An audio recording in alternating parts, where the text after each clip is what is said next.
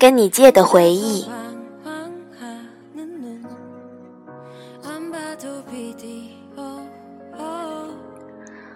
我在 MSN 上问水，那个时候我们住在一起的时候，你还记得有哪些故事特别难忘吗？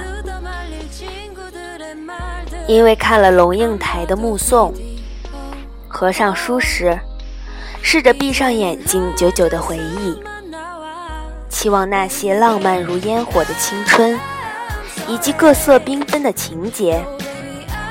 像潮水一样在记忆中涌上来，梳理一帧帧照片，裹着艳丽的回忆，一字一句敲打人心。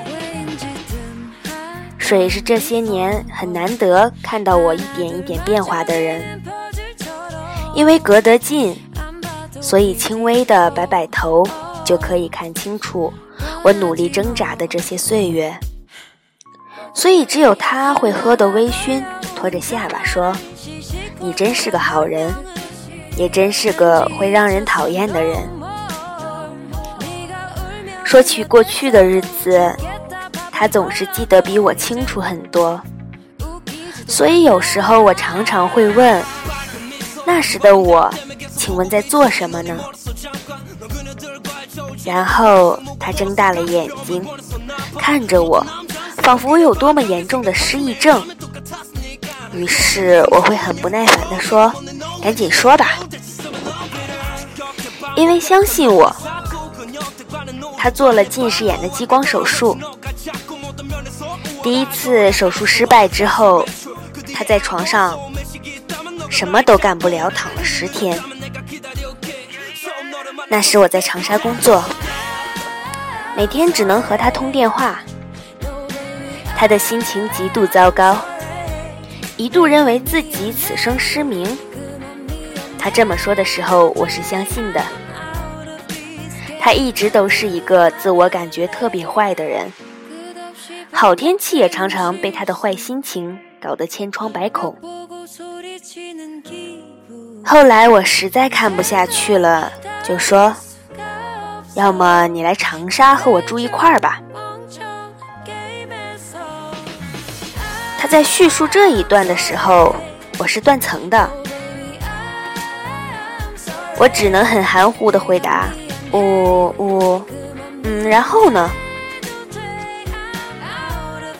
然后我就到了长沙，每天你都回来的很晚，那个时候很辛苦，我们便一起接了各种各样的专栏。”横七竖八的凑字也搞了一些钱啊！我们那个时候一起都在写专栏吗？那是些什么专栏？主要都是你的专栏，我也会帮你改。最多的一次，我们收到了四千块的稿费。白天，我会拿着室友们的衣服去大学城的洗衣房。每天在学校里走一趟，心情也变得很好，觉得生活质量也提高了很多。是的，我们刚考完研的那一阵，约好了在长沙见面。以前大家都说他是小黄磊，可是第一次见面，他的脸色铁灰，感觉是被锁在青岛海边。凌辱了三天三夜逃回来的。他说他在青岛考研的时候，房间里太冷，穿了两条毛裤躺在床上也觉得不够。他一直都不太会照顾自己。我和朋友争吵最厉害的一次，便是和他。那时我已经到了北京工作，让他蒸一些速食食品。他直接把食品放进瓷碗，然后把瓷碗放进蒸炉，蒸了一个小时都没有把馒头蒸热。我本身就是一个不太会照顾自己的人，所以遇见比我更次的人，愈发觉得躁郁，因为几个馒头便大吵一架。从性格扯到品性，从小事做不好扯到大事成不了，扯到交朋友的原则，扯到很久很久以后的预言。我们一块儿从郴州出来的有几个好朋友，无论发生什么样的事情，大家总会一年聚个几次，聊聊近况。自从馒头一事之后，我就懒于和他聊天，因为我一直很贱的觉得，你先把馒头蒸好了再和我说话。真的，有时候人真是变态的稀奇古怪。后来他留校了，在复旦继续当老师。我依然觉得那个连馒头都蒸不熟的人又能如何呢？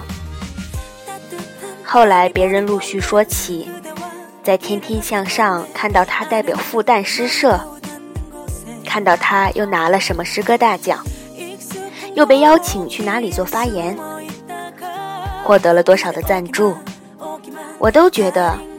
别和我提这个，那个在我心里永远都蒸不熟的馒头，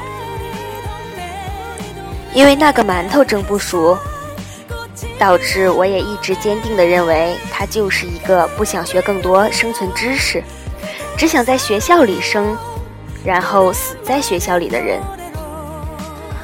完了还不解恨，还非常挑衅般的说：“要不要比一比，谁在野外？”能够生存更长的时间。现在想起来，他估计还没到野外就得死了，肯定是被我这种癫狂的强迫症给吓死的。我不得不承认，有时候我真的是一个特别低智商的人，我特容易认死理。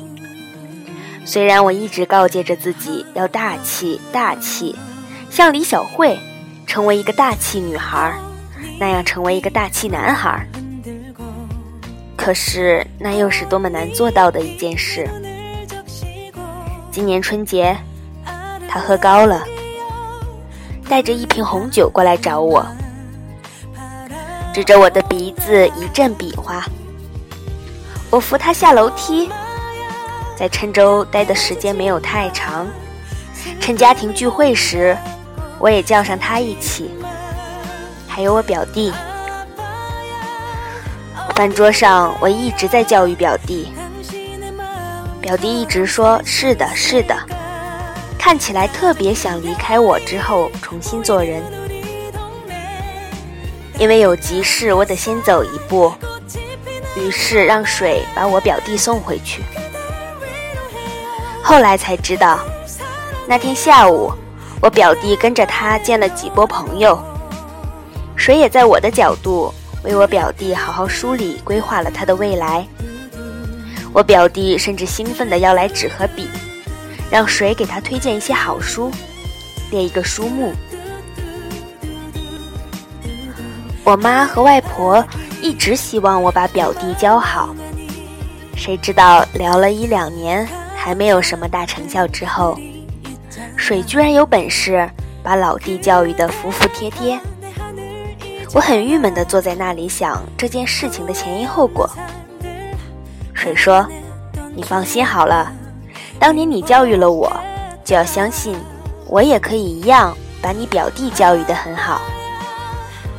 你看你，又帮我照顾我表弟，又帮我一起回忆过去。重要的是，无论何时你都不会生气。这些点。”我都要向你学习才行。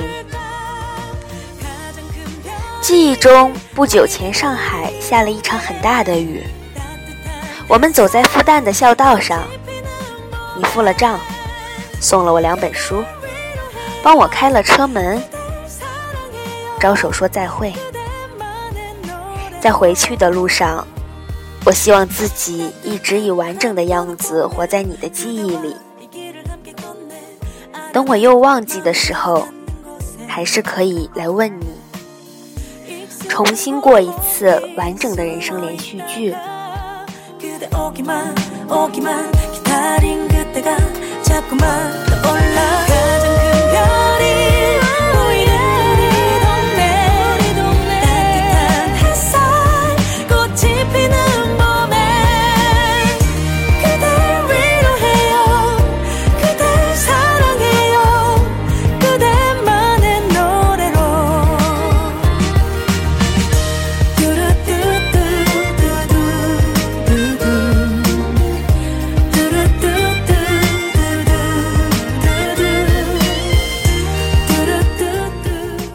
看到此处，我有合上电脑的冲动，深深的吸了一口气。